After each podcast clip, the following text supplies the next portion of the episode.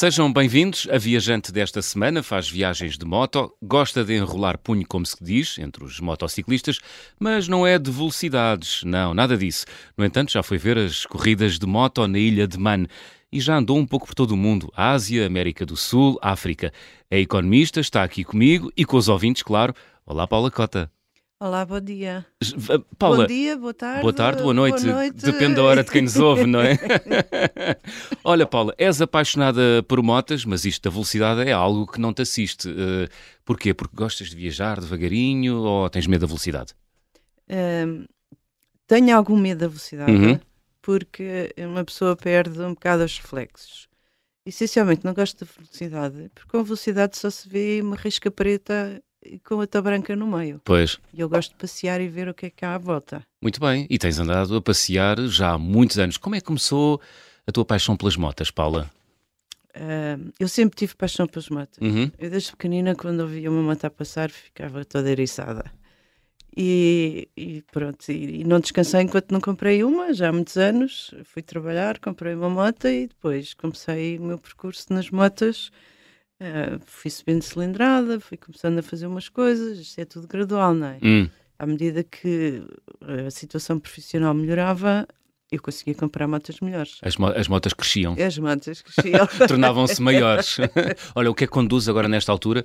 Uh, qual é a cilindrada da tua moto? A minha moto é uma 650. Hum. Não, não é muito potente. Não... É QB. É QB. É uma moto que eu... Chega. Chega perfeitamente. Chega porque eh, qualquer moto hoje em dia está sujeita a multas de velocidade. Pois. Até uma 125 consegue é ter multas de velocidade. E eu não trabalho para pagar multas. Portanto, eu acho que chega porque é uma moto uh, que eu estou muito habituada. Uhum. Uh, já tenho há 25 anos. Ah, uau! Uh, comprei a nova. E teu nome? Vermelhinha, não é? É vermelhinha. Porquê? Porque é vermelha. Porque é vermelha. É, e quando eu estava a comprar, eu estava com os amigos, eu não sei se compro amarela, cinzenta e tal, vermelha, e alguém que diz, o vermelho fica-te muito bem. E assim, compra a vermelhinha. E pimba, ficou. Vermelhinha, muito bem. Olha, e qual foi a primeira grande viagem que fizeste com a tua vermelhinha, Paula Cota? Com, a, com esta vermelhinha, a primeira grande viagem não foi com a vermelhinha, foi uhum. com outras que eu tive. Vamos lá mas com a vermelhinha, que é a que tem mais história, uhum. é, digamos que a primeira grande, grande, o que é que é grande? É, é dentro da Europa ou fora da Europa? Uh, não sei, diz-me. Eu não ando de moto, portanto eu não sei o que é que é uma grande viagem. Para mim, uma grande viagem é a de ir de Lisboa ao Algarve. Lisboa ao Algarve, nós. Não, mas diz-me lá, uh, uh, qual foi assim, grande viagem, digo, sair de Portugal? Quando é que foi? Lisboa, agora vamos só tomar café e voltamos. Pois é, é verdade. De moto, é verdade. assim, fora de Portugal, uh, pronto, assim uma viagenzinha já com mais quilómetros, uhum. em 2005 fui aos Picos da Europa. Oh. Passei por Salamanca, fui ver as corridas de motos antigas em Lavanhesa, uh, pronto, essa foi, foi ali uma semaninha que eu fiz uh, com companhia, mas digamos que foi assim, de mota, a primeira fora de pé. Já tinha feito com, com esta, já tinha feito o sul de Espanha com uma África Twin e com, uhum. com outras motas que eu tive, mas pronto. Este, digamos que é o início do percurso da Vermelhinha. Uh, depois, em 2007, fui com um grupo uh, para Marrocos uhum. e foi magnífico essa sim foi a primeira viagem que marcou, porque Marrocos é aqui ao lado, é só dar um saltinho ali no, no canal e é um mundo completamente diferente. Pois é, é muito perto, não é? Nós não temos noção disso. Então, são... então quem viaja de moto, aquilo é um, num dia, num dia está-se em Marrocos, ou não? De moto? Sim. Sim. Sim sai-se de manhã daqui... e à noite já se, já se está em Marrocos. Normalmente a gente sai às 6, 7 da manhã, hum. vamos ali a Tarifa, que são 600 km, apanhamos o barco das 4 às 5 estamos lá. Uau! Para das 5, em Marrocos. Exatamente. Exatamente. Portanto, é, um sítio perto, uhum. não é preciso visto, eh, é muito fácil de chegar lá. Pois. é só comprar o bilhete do ferro e seguir. E o país é super fantástico, calmo. Já foi melhor. Vais foi... muitas vezes a Marrocos, Paula? Eu já lá tive quatro vezes. Uhum. Sempre de moto? Sempre de moto. Esta primeira vez fui a conduzir, fui visitar o país, Uhum. depois passei por lá em 2009 a caminho da Guiné. Depois fui sozinha em 2012. Porquê? Eh, estas viagens eram organizadas. Eu não, não comecei assim sozinha, assim, a aventura, vamos embora e seja o que Deus quiser. Eu pondero muitas coisas. Hum. Sou um bocado aventureira, sou doida, mas não sou maluca. e, e houve imensos sítios onde eu passei, eh, tanto, nessa viagem de 2007 como quando fui, quando passei para a Guiné, que aí fiz Marrocos até Sara Ocidental. Hum. Havia imensos sítios que eu queria parar, queria ver, queria falar, queria passear. E, e estas viagens organizadas, uma pessoa tem os quilómetros por dia, os hotéis onde vai dormir, os sítios de paragem e tal. Hum. E eu comecei a achar que conseguia fazer isso tudo sozinha. E depois percebi que o país era pacífico. Então, em 2012, fui fazer a minha viagem a Marrocos. Gente- Completamente sozinha. completamente sozinha. Eu, quando disse aos meus amigos que ia a Marrocos, fico tudo doido. Não vais para Marrocos, ficas lá num harém, e trocam por camelos e Hum. não sei o quê. E é Há muito preconceito, não há? Ah, eu acho que há muita ignorância. Pois. Ah, as pessoas não estudam ou só ouvem o que aparece na rádio, nos jornais. Que às vezes nem aparece, mas criam-se Sim, mitos, não é? Criam-se mitos, exatamente. Uhum. E, e eu já tinha lá estado e percebia que aquilo era pacífico. Além disso, ah, antes de ir, preparei a minha viagem e entrei em contato com uma senhora espetacular, que é da, da Lila, que é presidente do Miss Moto Marroco, que é o único motoclube oficial que existe no mundo islâmico. Ah, uau. E são uma série de senhoras que Oficial só de mulheres ou oficial só de mulheres. só de mulheres? É o Uhum. único reconhecido no mundo islâmico que é um motoclube feminino. Uhum. Entrei em contato com ela e, e ela convidou-me para ir, para visitar, não sei o quê. Acabei por ficar em casa dela, ainda hoje somos amigas. Hum. Portanto, eu também tinha ali algum, algum alguém que me pudesse ajudar, apoio. a- um apoio. Uhum. Na altura também tinha um amigo português a trabalhar lá que me disse, Paulinha, se houver alguma coisa, eu agarro no jeep e vou-te buscar. Hum. Portanto, Não foi preciso nada disso. não foi preciso nada disso. Como é, como é que é viajar sozinha em Marrocos, Paula? É, É diferente de viajar em grupo? Muito diferente. completamente diferente, porque eu, eu sempre, sempre fui um bocado rebelde e aventureira e, e gosto de fazer o que eu quero. Eu gosto de me levantar cedo para viajar, pela fresquinha, só paro quando tenho fome, ah, gosto de parar imensas vezes para tirar fotografias, nós passamos paisagens brutais, Ahm, paro muitas vezes também para descansar, de hora a hora estou a parar para descansar, caminhar um bocadinho. Hum. Um, e quando se vai em grupo, não é tão fácil. Principalmente para, para tirar fotografias. Eu adoro tirar fotografias, tenho imensas, tenho gigas de fotografias de viagem e, e cada fotografia conta-me uma história e, e traz-me uma recordação. E eu gosto imenso de parar o que em grupo é muito chato, porque eu depois estou a parar, os outros estão à minha espera. E eu assim sei que não está ninguém à minha Eles espera. começam todos a levantar a pala do capacete e olhar para ti aquele ar, não é? está sempre a parar, não sei o quê. não, mas depois eu tive fotografias a eles e eles acham, oh Paula, mandei as fotografias. Pois. Muito bem, então, Marrocos, já fizeste. eh, qu- quantos dias viajaste por Marrocos sozinha? Há duas semanas. Duas semanas. Duas semanas. É suficiente, não é? Depois é preciso voltar outra vez para fazer eh, mais. Não, não é suficiente, mas eu, eu tenho as férias que toda a gente tem, Pois. porque é empregado por conta de outra. São três semanas, ah, Hum. ou, quer dizer, um mês. Ah, na altura, 15 dias eram para mim, 15 dias eram para a minha filha. Hum. Portanto, eu só tinha duas semanas para fazer coisas e isto restringia-me Hum. um bocadinho os países onde eu ia, a forma como eu ia, se ia de moto, se alugava moto. Marrocos, como é que ia ao lado, não é necessário. Ainda assim já fizeste muitas coisas. Rota dos Maias, Rota dos Incas, já foste a Myanmar, já foste até à Guiné integrada num grupo, a Camboja, Argélia, enfim, tantos outros sítios. Ahm, Egito, Egito, muito bem. Irão, Irão Turquia, Índia, Índia estive lá duas vezes. duas vezes. É um caos, não é?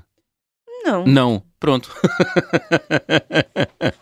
é assim, ahm, seja na Índia, seja no Vietnã, seja na Tailândia, aquilo tem um, tem um, digamos, têm as suas próprias regras Uhum. que são diferentes das nossas. E nós temos que perceber como é que aquilo funciona.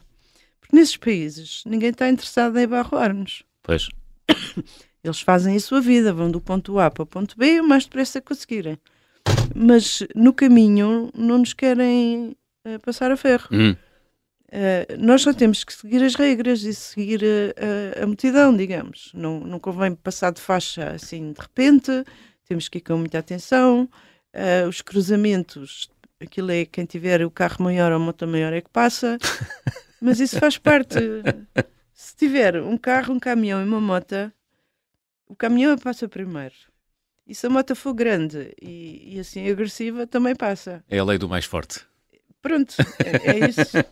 no trânsito. é, é um bocado assim. Mas é preciso, é preciso entrar naquele ritmo. Uhum. Por exemplo, na Índia eles apitam imenso. E eu, em 2010, aprendi a usar a buzina. Lá, lá na Índia, Porque Hum. nós aqui raramente apitamos. sim. Só quando é para mandar vir com alguém, não é? Exatamente. Ah, eles lá apitam para se darem, para marcarem o sítio. Ah, vai alguém atrás de mim, apita, e eu sei que essa pessoa me vai atravessar, ultrapassar. Depois apita outra vez para agradecer a deixar de ultrapassar. e eu, Que loucura! eu- houve uma vez que a minha buzina avariou ah, e eu parei. Nós, isto era um grupo organizado, levávamos um mecânico e tal, Uhum. e eu senti-me completamente despida e indefesa. Sem, Se- sem a buzina. sem a buzina. Eu parei à beira da estrada e assim, não continuo enquanto não tiver buzina. E depois o rapaz veio e arranjou aquilo, porque sem buzina parece que uma pessoa não tem não tem defesa. Pois. Nós temos que estar, e aquilo há sinais para buzinar. Ah, uma vez, ou, não é a buzina daqui ah, que as pessoas estão chateadas e fazem vê-se mesmo que estão chateadas. Sim. Não, aquilo tem um código. E a gente É um ligeiro bip para se, para, para se anunciarem, não é? Exatamente, exatamente. Bip, O que multiplicado por milhares e milhares e milhares de motas e Exatamente. carros e tuk-tuks e sei lá o quê, não é? É loucura. Exatamente. E Depois há outras coisas que a gente aprende, por exemplo, os caminhões não têm sinais de travão, eh, Sinais de travão, não têm luzes. não têm luzes de travão, não, não há paragens, aquilo quando uma pessoa estica o braço eles param. Portanto, às vezes a gente sabia que o, que o caminhão ia parar quando se abriam as portas. As portas não têm fecho, quando eles travam, as portas abrem. Hum. Automático. e quando eu vi as portas a abrir, travei a fundo. Porque po- podia acontecer qualquer coisa. Olha, hum, ma- mas ainda assim, eh, é, é uma viagem eh, que tu aconselhas a qualquer motociclista Índia. Aconselho, mas não nas grandes cidades. Porque essa confusão toda acontece nas grandes cidades. Sim. Eu, por exemplo, quando viajo, evito grandes cidades. A não ser que aterre numa grande cidade onde aluguei uma moto e depois sigo. Mas Uhum. tudo o que sejam grandes cidades eu evito. Porque as cidades são todas iguais no mundo inteiro. Tem um centro histórico que é bonito e depois à volta é só prédios. O que é que é o país? Portugal não é Lisboa. Portugal é todo o resto do país lindo. As É pequenas verdade. vilas, aldeias, as estradas, as paisagens. Portanto, a Índia é linda fora das grandes cidades. Onde é que há os assaltos e as misérias? Nas grandes cidades. Que a gente vai para o campo e vê um país completamente diferente daquilo que não aparece nas notícias. É esse país que eu quero ver. E foi esse país que tu viste nas duas vezes que, Sim. que estiveste sim, na Índia? Sim, as duas vezes. Portanto, a primeira vez estive cá em baixo, fizemos de Forte Coche a Goa. Adorei Goa. Com aqueles talhos portugueses e, e as mercearias e as ruas e, e as pessoas abordavam-me na rua a dizer ah, meu avô vive no continente. Ah, ainda dizem isso assim dessa Ainda maneira? dizem. Uau. Eu sou descendente, eu sou não sei o quê, montes de gente, muito giro, muito giro, muito giro. Hum. Ah, a segunda vez que eu estive na Índia foi no norte, no Sikima, porque foi para dar entrada no Butão, Uhum. nos Himalaias. E essa viagem foi fantástica, brutal. O Butão é um país. Tu adoraste o botão, não foi? Adorei o Butão. Porquê? O Butão é um país. Porque vive à sombra dos Himalaias e há sempre ali um encanto. Não, Não. porque hum, as montanhas da Índia também são assim, Uhum. acredito que o Nepal também seja. Não, o Butão porquê? O Butão é um país muito fechado e que restringe a entrada a turistas. E tem um FII de entrada. Na altura, eu estive no Butão em 13, 2013, e pagava-se, época baixa, 200 dólares por dia. Cada pessoa. Taxa turística, 200 dólares por dia. Atenção, não é uma simples taxa turística. E o dinheiro que o governo entende que um turista normal gasta no botão. Entre hotel, refeições, gasolina, guia, carro de apoio, tudo isso. Uhum. Portanto, uh, se eu fosse lá sem taxa, naturalmente gastaria perto de 200 dólares. Portanto, os 200 dólares inclui tudo. O único dinheiro extra que uma pessoa tem que gastar é se quiser comprar presentes. Uhum. Já inclui as entradas nos, nos mosteiros, nos pagodes, em todo lado. E, e, e, assim eles restringem um bocadinho o turismo. Depois, eles também não têm uma grande oferta turística. Aquilo é restrito. Tem alguns hotéis, agora vão tendo mais. Uh, não, não têm capacidade para receber uma grande uh, quantidade de turistas. E depois, eles não querem determinado tipo de turismo lá porque não querem perder a identidade da cultura do povo. Uhum. Não querem malta com, com hábitos não querem turismo de massas, não é? Que possa Pronto. desvirtuar Exatamente. a essência do botão, é isso? E no botão é onde existe o Índice Nacional de, de Felicidade. Pois é. Porque eles não medem o PIB, medem se as pessoas estão felizes ou não. E estão? Estão. Há ali uma ou duas coisas que eu não concordo muito com eles, mas tenho que respeitar a cultura. Eles usam, eles são obrigados durante o dia a usar o traje tradicional. E só com o Porto Sol é que eles podem pôr uma roupa mais uh, para treino ou o que seja. Casual. Casual. Mas, por exemplo, isso eu não concordo que as pessoas tenham que usar o traje tradicional, mas faz parte da socialização deles. Uhum. E é muito bonito ver as pessoas na rua com aqueles trajes bordados e tal. É muito giro. Uh, eu, eu Só que é tudo imposto, não é? Não, não é muito. Isso era imposto. Uhum. Outra das coisas que no botão é proibido é fumar ou mascar tabaco. Isso dá prisão. Ui! Então quer dizer que os turistas não podem fumar, ou podem? Não. Não podem? Nada. Não há cigarros nem tabaco de mascar. E dá prisão. Já houve monges que foram para a prisão por levarem tabaco de mascar. E, mas isso tem uma, tem uma razão. O sistema de saúde na, no botão é completamente gratuito. Uhum. Tudo. Uhum. Desde consultas a medicamentos, a operações, dentista, todo, todo o sistema de, eh, de saúde é gratuito. E eles não querem que pessoas que fumem sejam tratadas no sistema público, então os outros a pagar impostos para estar a pagar as doenças dos fumadores, hum. que é um vício. Hum. Que eu acho incrível. Muito discutível também, não é? Sim. um bocadinho, mas vamos, vamos lá ver o, o, a racionalidade disto eu fumo e depois tenho um problema. Tu não fumas, és saudável, estás a pagar os impostos para me tratares a mim. Uhum. Uh, há aqui há alguma razoabilidade nisto. Sim, Pronto. há um racional económico. E, sim, hum. e de, por exemplo, todo o sistema, todo o sistema de educação é completamente gratuito, hum. tudo. Uh, ainda voltando à saúde, nós andávamos lá nas montanhas e, ah, e para entrar tem que ser sempre em grupo, ou se a pessoa vai sozinha, tem que ser com um agente de viagens local. Porque eles acham que eles deixam entrar multinacionais, mas 50% da empresa sediada no botão tem que ser propriedade dos botaneses. Porque o dinheiro não é para ir todo para fora, metade fica lá. Ok. Também Bem, acho... bastante uh, protetores. Uh, Exatamente. Uma política económica, grande protecionismo. E, e para mim faz-me sentido, uhum. não é? Quer dizer, vou investir ali para estar com o dinheiro todo. Muito bem. Não. Olha, Paula, estamos a chegar ao fim. Já vamos falar do botão na segunda parte. Vamos só abrir o álbum de viagem.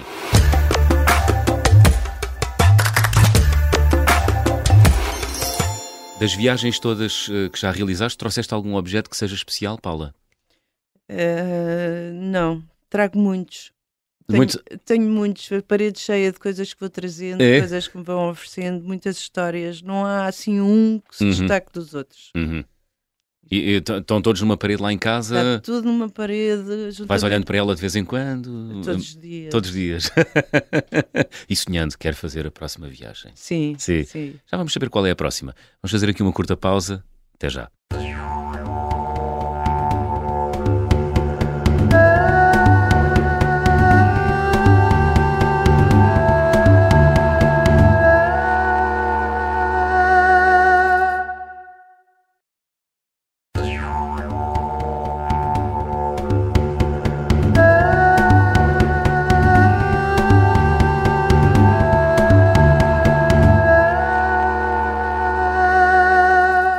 Segunda parte das conversas do fim do mundo, esta semana com Paula Cota. A Paula uh, tem viajado um pouco por todo o mundo de moto. Estava a explicar-nos há pouco uh, como é viajar no Botão e quão curioso é este país, com algumas leis um bocadinho discutíveis e muito restritivas. Paula, tu no Botão fizeste uma coisa que eu acho extraordinária e tu também deves achar, porque senão não tinhas contado isto previamente. Andaste de moto a 4 mil metros de altitude debaixo de uma trovoada bíblica. Tiveste medo? Uh, não. Temeste pelo fim da tua vida? Debaixo, não, não, não, não. Quer dizer, nós apanhámos chuva Sim. a chegar ao hotel. Fizemos uhum. para aí que meia hora debaixo de chuva. A trovada começou depois. Cheguei ao hotel uhum. mesmo quando arrebentou o primeiro trovão. Pumba. Mas ainda apanhei muita chuva. Sim. E acho que é uma coisa, foi das coisas mais brutais que eu assisti até hoje foi estar num hotel no cimo das montanhas a ver uma trovoada. Senti-me tão pequenina. Senti que a natureza era tão bonita, tudo aquilo se enquadrava. A própria trovoada não era agressiva, era era um fenómeno na natureza lindo ver aqueles trovões. Isso foi uma recordação que eu trago até hoje. Uhum. O céu fica azul, como se vê nos, nos filmes? Uh... Não, está preto. Preto, mas, mas depois mas fica bastante luminoso, ou não? Ah, sim, iluminava todos aqueles recortes das montanhas. Pois, imagino, imagino. É. Conseguiste tirar fotografias a esse momento? Uh, a maior parte delas ficaram, ficaram pretas porque os relâmpagos não esperaram pelo disparo da máquina. para a próxima filme. Foram mais rápidos do que tu. Foram. Muito foram. bem. Olha, uh, foi. Uh, a viagem de moto pelo botão foi talvez a mais extraordinária que fizeste até hoje? Não. Não. Não. Houve outras uhum. extraordinárias. Por exemplo, a Turquia, que eu fui sozinha em 2014, foi também espetacular. A Turquia é um país lindo. Foi a primeira vez que eu engordei uma viagem. Em todas as ah. viagens eu emagreço por causa é? da comida. Por exemplo, quando fui à Guiné emagreci 8 quilos. 8 quilos? apanhei uma, uma desenteria para o caminho, fiquei dois dias de cama, mas pronto. Na Turquia a comida é espetacular, os gelados são deliciosos, os bolos são uma loucura. A comida é ótima, ótima, ótima. Eu fartei-me de comer, fartei-me de conhecer pessoas, foi, foi espetacular. Uhum. Uh, Pamukkale, a Capadócia, todos os sítios onde eu andei, foi, foi fantástico. Aluguei lá uma moto, o senhor que aluga as motas deu-me um telefone para eu falar sempre para ele. Então todos os dias me telefonava e dizia-me assim: Eu quero saber se tu estás bem, não estou preocupado com a moto. Mas fiz uma viagem, dei uma grande volta na Turquia e Sim. foi espetacular. Quantos dias na Turquia de moto? Também duas semanas. Duas semanas? Sim. Fizeste a Turquia de uma ponta à outra? Uh, digamos Quase. que dei uma volta redonda. Uhum. Não fiz de uma ponta à outra, eh, fiz de uma ponta à outra quando atravessei Poirão. Mas fiz uma volta redonda pelos, sítios principais. Uhum. Um, depois, o Irão, o Butão e o Irão foram os países que me ficaram, que eu até há pouco tempo dizia que eram as melhores viagens que eu tinha feito. Uhum. O Irão é um país riquíssimo, super simpático, tem umas mesquitas lindíssimas, brutais. Uh, é um país de abundância. Um, só para ver-se, um hambúrguer é, é, assim deste tamanho, parece um, um, um naco do lombo. Sei Deste tamanho, estás a fazer sinal com as mãos, uma coisa do tamanho de dois palmos. Dois palmos, exatamente. Uhum. o, o, um cachorro quente é uma baguete. Sim. Inteirinha. Então, e no, com tanta abundância, não engordaste no Irão, Paulo? Também engordei. Tam ah, também. também. Esses, sempre que eu vou para o Oriente, Sim. a comida é excelente. Boa. Eu gosto imenso uhum. da comida. O Irão foi um país que. E é fácil para uma mulher viajar de moto no Irão? É. É fácil para uma mulher viajar de moto em todos os países, uh, exceto na Europa. Então, na Europa, quase... eu diria ao contrário. Não, na Europa quase nos tratam mal, não nos ligam nenhuma, não nos falam. Nestes países todos, a Europa, aqui, Portugal, Espanha, França, Alemanha, não sei o quê. Nos Balcãs já é um bocadinho diferente. Também fiz os Balcãs em 2018. Um, no Irão, o Irão as mulheres não podem conduzir uh, motas em carros, não podem andar de bicicleta. E entretanto eu entrei lá com uma moto grande, sozinha. Hum. O que é que aquilo despertou? Interesse, curiosidade e o sentimento de proteção. Esta mulher teve a coragem de vir para aqui sozinha e eu vou ajudá-la. Hum. E é isso que acontece em todos os países. Eu sinto isso em todos os países islâmicos, principalmente. Uhum. Uh, eu... É assim uma espécie de condescendência boa, é isso?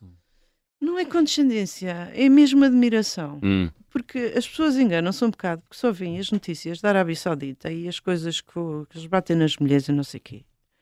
Na, no Islão, nos países islâmicos moderados, não estou a falar de radicais, a mãe e a avó são a base da família e são muito respeitadas.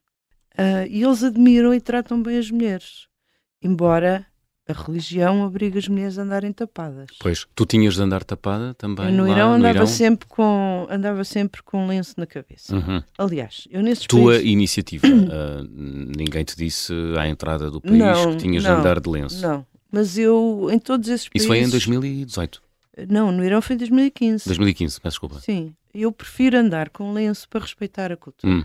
Ainda o ano passado na Argélia eh, eles disseram-me que eu não precisava de andar com nada, mas eu andava com, com a manga da mota para eles verem que eu respeito os costumes O deles. que é que é a manga da mota? É aquelas coisas, eh, é, tipo um tubo que se põe por baixo do capacete. Ah, um buff, um, um Pronto, lenço, Um- já sei. Uma espécie de lenço. Como eu Boa. tenho o cabelo comprido, Aham. aquilo prende-me o cabelo à cabeça e escuso de andar aqui com, com mexões no nariz e com o cabelo Com pelinhos à solta na cara, não é? Exatamente. A 120 no meio na autoestrada. Ah, portanto, ah, eu ando sempre ando- e faço outra coisa. Ando sempre com calças muito largas e camisolas largas Uhum. para não deixar ver as curvas do corpo. Porquê? Eu não vou andar com aquela capa que eles andam, nem sou obrigada. Mas também não quero estar a provocá-los e, e- e que eles estejam a olhar para mim, porque eles não estão habituados. Uhum. Eu no Irão tive uma cena com um rapaz que acolhe viajantes, ele é conhecido aí nos fóruns internacionais, e que ahm, cede a casa para nós ficarmos lá. Com os pais, a mãe uma querida, o pai, quando eu entrei, disse-me, na minha casa tu és livre, portanto podes tirar o véu, podes andar descalça, podes como quiseres. E ele levou-me a jantar fora, e ah, às tantas estava a falar comigo, com o nariz dele quase colado ao meu. Hum. E aquilo incomodou-me e eu afastei-o. E ele disse: Então, porquê? Eu disse: Guarda a distância. E ele disse: Mas no teu país os homens guardam distância? E eu: Claro que sim. Ele ficou muito admirado. Como é raro eles falarem com mulheres, Hum. aproximam-se o mais possível. Pois. Mas é espontâneo. Porque é isso que eles fazem com os homens também, não é? Ou seja, a, bo- a bolha social deles, eh, a bolha pessoal é, muito reduzida, talvez. Talvez, Hum. não. Não é por aí? Não, não é por aí. Eu acho que eles não têm. eh, a religião e a, e a pressão da sociedade não os deixa falar com mulheres livremente. Hum. principalmente no Irão. E então, quando eles têm a possibilidade de, de falar com uma mulher, eh, encostam-se muito. Acho que devem querer cheirar ou sentir ou o que seja. Mas eu não acho que seja por mal. Sim. É porque eles não estão habituados. Não é, não é dominação nem machismo, é, Não. é, cu- é, é, É é uma questão natural. cultural. Cultural, sim, ok. Sim, sim. Uhum. Muito bem. Ahm, como é que tu viajas, como é que tu preparas as tuas viagens, Paula? És muito minuciosa? Sim. É? Sim, eu preparo os destinos. Eu já só, vi- só viajo para destinos baratos porque eu sou pobre. Acho que nunca ninguém tinha confessado isso aqui. Eu tenho um orçamento. O meu orçamento é o subsídio Natal e o subsídio de férias, mais um, uns trocos que eu poupo durante o ano. Sim. Portanto, é o quê? 1.500, 2.000 euros. O que é que eu vou fazer com isso? Uhum. Eu tenho que estudar muito bem. Hum. Ah, eu, por exemplo, no Irão, ah, pagava a gasolina a 28 cêntimos. O litro. Sim. Uau! Eu, ano passado, na Argélia, enchi o depósito com 3 euros. 3. 3 euros! Ah, pago por uma refeição 1,5 euro e meio, 2. Sim. O que é que fica aqui caro? Ah, no Irão, o que é que ficou caro? Despachar a manta para a Turquia, porque como eu só tinha 20 dias, nessa altura a minha filha já não quer passar férias comigo, Aham. portanto o meu prazo vai alongando. Uhum. Agora já tenho as 4 semanas de férias, Boa. portanto já posso estender-me. Mas são, por exemplo, no Vietnã, eu fiz uma viagem pelo Vietnã e pelo Camboja com 1.800 euros, incluindo bilhete de avião. Nada mal. E tive ah, duas semanas e meia no Vietnã e uma semana inteirinha no Camboja. Com motos, com comidas, com hotéis, com gasolina, com tudo. Uhum. Por isso é que eu digo que sou pobre. Os ricos vão para a França e vão para o sul de Espanha e vão. Ah, uma das viagens mais caras que eu fiz foi quando fui para a Inglaterra ver a, as- fiz a Escócia e a Ilha de Mena. E aí já me saiu caro. já na altura, portanto, eu fiz a Escócia em 2011, a gasolina na Inglaterra estava a 1,7. Ui. Já na altura. Pois. Portanto, eu tive que fazer continhas à vida. Ahm, Mas preparas. eh, por isso é que no ano seguinte só o- fui para Marrocos, que era baratinho. Eu em 2012 gastei 300 euros em Marrocos em duas semanas. em duas semanas. Exatamente. Uau! Portanto, isto é viagem de gente pobre. Não é nada. Isso é, isso é- O dinheiro é- não é de quem o gasta, é de quem o poupa, não é? Já, já se diz. eh, Mas eu costumo, povo, eu é? costumo dizer isto a brincar, porque as pessoas vão para aqui, vão para Uhum. ali e fazem. A Europa é caríssima, Pois é. caríssima. Eu, eu, para ficar em França, ficava em backpackers e hostels do pior. Houve- houve um que eu fiquei que era mesmo manhoso, manhoso, manhoso. Tinha um gajo a aspirar o chão cheio de tatuagens com uma camisola de alças. O dono estava todo lixado, só descia, só descia. A casa de banho, que era partilhada, tinha um papel a dizer lava a casa de banho antes de sair. Era uma coisa horrorosa e mesmo assim paguei 20 e tal euros. Pois, é caro. Caríssimo. É 10% da viagem toda de Marrocos, não é? Eu, eu, por exemplo, na Turquia, Uhum. o hotel mais caro que eu paguei foram 24 euros e eram 4 estrelas. Uau! Portanto, estas viagens são, são baratas. A Guatemala também era baratíssima. Uhum. É tudo barato. Olha, hum, foste também ao Camboja, mas aí com guia, não é? Aí com guia. Com guia. No Camboja, foi, isto foi uma situação, as minhas coisas acontecem aí. É Assim, estavas a perguntar como é que eu preparava as viagens. Eu Sim. tenho uma série de viagens preparadas. Só que nunca sei qual delas é que vou fazer, depende da minha disponibilidade, do mês onde vou ter férias, depende de muita coisa. Ah, E portanto já tens pacotes de viagens preparados. é tenho isso? países onde quero ir Aham. e já tenho os percursos traçados. Por exemplo, um que eu gostava de ir agora brevemente era fazer a rota dos Aztecas para o México Hum, e depois mais tarde para a Colômbia. Ah, tá, já está preparado, é só pois, porque a, a dos maias e a dos incas já, Já fizeste. fiz, a rota já dos fiz. maias e a rota dos incas. Todas as minhas viagens têm um tema. Aham. Ah, há sempre uma coisa que eu quero ir ver. Por exemplo, quando fui para os Balcãs, fui para a Roménia ver eh, o Romaniacs, que é uma, uma, uma corrida cá lá do Red Bull que eu sempre quis ir ver como é que era.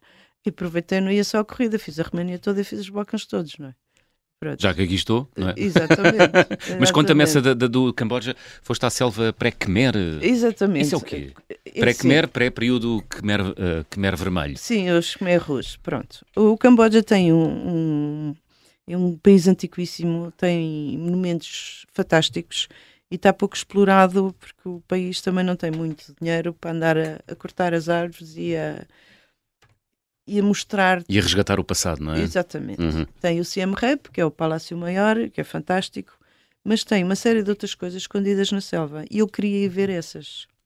E então eu andei por sítios que eu era a única ocidental. Eu contactei uma empresa lá, aluguei uma moto e um guia. Então tive uma semana lá, fiz eh, de sul para norte, eh, paguei 600 euros, duas motas, a minha e a do guia, o guia, alojamento, gasolina, refeições e toda a assistência em viagem que fosse necessária. Tive um furo e se não fosse ele, eu ainda hoje lá estava à procura de uma oficina para arranjar um furo. Mas pronto. E o que é que eu queria? Passar fora dos circuitos.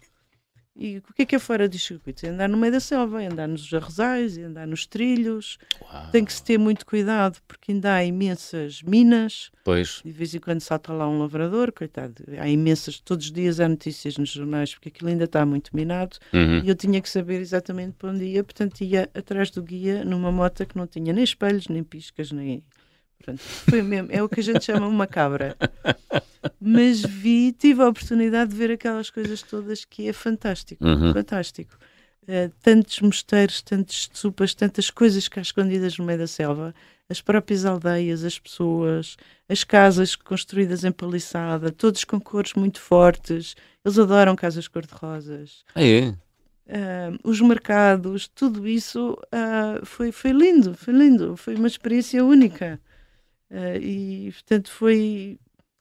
Adorei o Camboja, gostei mais do Camboja que o Vietnã, porque o Camboja é mais, mais menos explorado, mais ruda, Uhum. Mais autêntico. mais autêntico. E o Camboja é o único país que eu fui até hoje no mundo onde o Ronaldo não funciona. Então, não funciona? Não funciona. Mas, eh, mas eh, chamaste eh, o Ronaldo à colação e, e ignoraram-te. Não é isso. É que o Desporto Nacional de Camboja é luta, Ah, ok. não é futebol. Não é futebol. Porque o Ronaldo, eu, quando tiver tempo, vou-lhe fazer um, um- uma homenagem. Uhum. porque o Ronaldo é uma porta aberta para todo lado. É o nosso melhor embaixador, não é? Melhor, excelente. Já o Figo era, Uhum. mas o Ronaldo é muito mais. Eu cheguei a ver casas de pessoas onde tinham a fotografia do rei num lado e a fotografia do Ronaldo no outro. juro, juro. E eu, por exemplo, eu quando vou viajar e digo, de onde é que tu és? Portugal. Portugal. Ninguém sabe o que é que é Portugal. Pois, Ah, Portugal é onde? Até que um dia descobri, eu depois começo a falar, Ronaldo, Ronaldo. Ah, portuguese. Porque o Ronaldo é portuguese. exato. E então, agora sempre que eu vou, onde é que tu és? Portuguese. Portuguese, Ronaldo! Yeah! E as portas abrem-se. Isso é extraordinário. completamente, completamente. As pessoas são simpáticas porque o Ronaldo é boa pessoa. O Ronaldo tem uma série de bons exemplos, Hum. não é? De filantropo, de bom jogador, de correção. É um ídolo global. É um não ídolo global, Uhum. não só na, no futebol, mas como na sua postura pessoal. Sim. E as pessoas reconhecem isso. Então, se o Ronaldo é boa pessoa, se é português, e eu também sou boa pessoa, pessoa do país dele. Ainda bem que o cérebro uh, humano funciona por associação. Dá Sim. jeito, não é? Sim, mas é, é brutal, é, é fantástico. E o Ronaldo é uma porta aberta para tudo e eu agradeço-lhe imenso. Não sei se ele está a ouvir ou não, mas facilita imenso a comunicação Hum, com as pessoas. Muito bem. Paula, qual é a próxima viagem de moto que vais realizar? Eu vou para a semana, vou voltar para a Argélia. Ah, boa! Eu adorei a Argélia. Foi? Adorei a Argélia, o povo argelino e tudo. Muito bem. Olha, estamos a ficar sem tempo. Vamos fazer check-out? E eu para a próxima venho contar a minha aventura da Argélia. Claro que sim. Então vou pedir-te para uh, completares as habituais frases. Na minha mala vai sempre. Perfuma. Perfume. Gostas de andar, uh, via- gostas de viajar perfumada? Não, Não, não, mas quando vou jantar ou quando estou com amigos, Sim. gosto de sentir mulher. boa, boa. Porque eu, eu sou uma motar, mas continuo a ser mulher. Fantástico. A viagem com mais peripécias que realizei até hoje. Todas. Foram todas? Não, não Mas- houve nenhuma com mais que outra. Mas houve assim algum momento em que sentiste, "Ah, vou ficar aqui? Não, Nunca. nunca. Tive sempre gente que me ajudasse. Quando tive, Boa. quando tive o furo no Irão, apareceram pessoas para me ajudar. Quando tive o furo em Itália também. Quando fiquei sem bateria nos Balcãs, estava hospedada na casa de um senhor que tinha sido campeão da Jugoslávia. E o sacana de velhote não me disse nada, só quando eu me fui embora é que eu percebi porque é que ele era tão simpático comigo, que me convidou para almoçar, para jantar, para tomar um pequeno almoço e tudo. Campeão de quê? Tinha sido campeão de? De motociclismo. Ah, de motociclismo. Da antiga Jugoslávia. Ah, uau. E foi ele que pediu ao filho para me buscar uma bateria para me desenrascar. Incrível. Olha, ah, o crime de passaporte ou o visto mais difícil de obter até hoje? Nenhum. Nenhum, foi sempre fácil. A recordação de viagem mais cara? Onde é que perdeste a cabeça, Paula Cota? Onde é que eu perdi a cabeça? Com uma compra ou... Eu não perco a cabeça. Nada. Sou muito racional. Muito racional. A refeição mais estranha? Bem, isso tinha, tinha que te contar aí umas histórias. Uma vez na Guiné comi ah, galinha com molho de hum, caju, Hum? só que eu até hoje continuo sem perceber se comi arroz ou massa a acompanhar. Às vezes é melhor ficar na ignorância, não é? É Por exemplo, ah, na Índia, as duas vezes estive lá, passei 15 dias a comer arroz branco porque aquilo é tão picante, tão picante que eu já não aguentava. Olha, gostava de viajar com... Com mais dinheiro. Dá Euro- jeito, não é? euro milhões. O euro... Ai, Adorava ter o euro Mudavas milhões. de moto se ganhasse o euro Não, milhões? não, a minha vermelhinha. Tua não. vermelhinha. Tem, tem carisma, já tem uma coisa que as Hum, pessoas. Boa. Só que o dinheiro compra tempo e isso dá jeito para um viajante, não é? tempo, até podia tomar mais banhos, comer melhor, aquelas pequenas coisas. Levar mais perfumes na mala. Não, levar o secador de cabelo, o batom, o vestido preto, essas coisas.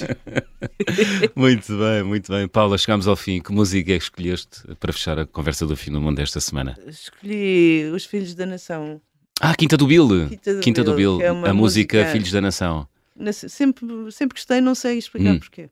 Tu, tu ouves a andar de moto música? Não, não, não, não. Não cometes não. essa ilegalidade. Não é questão de ser legalidade, é que nós temos cinco sentidos e precisamos deles todos. Muito e bem. a audição é um sentido muito importante em cima de uma moto. Fantástico. Uma boa lição essa. E um bom conselho. Paula Cota, obrigado. Obrigada eu pela oportunidade. Vou confessar aqui uma coisa aos nossos ouvintes. A Paula faz anos hoje. Paula, parabéns. Ah. Obrigada. Muito obrigado. Senhores ouvintes, façam muitos likes, ponham muitos comentários que eu venho cá contar mais histórias. Isto é subornar as pessoas. Paula Cota, muito obrigado. Quinta do Bill a fechar a conversa do fim do mundo desta semana. Já sabem, estamos de regresso de hoje oito dias. Sejam bons e boas viagens.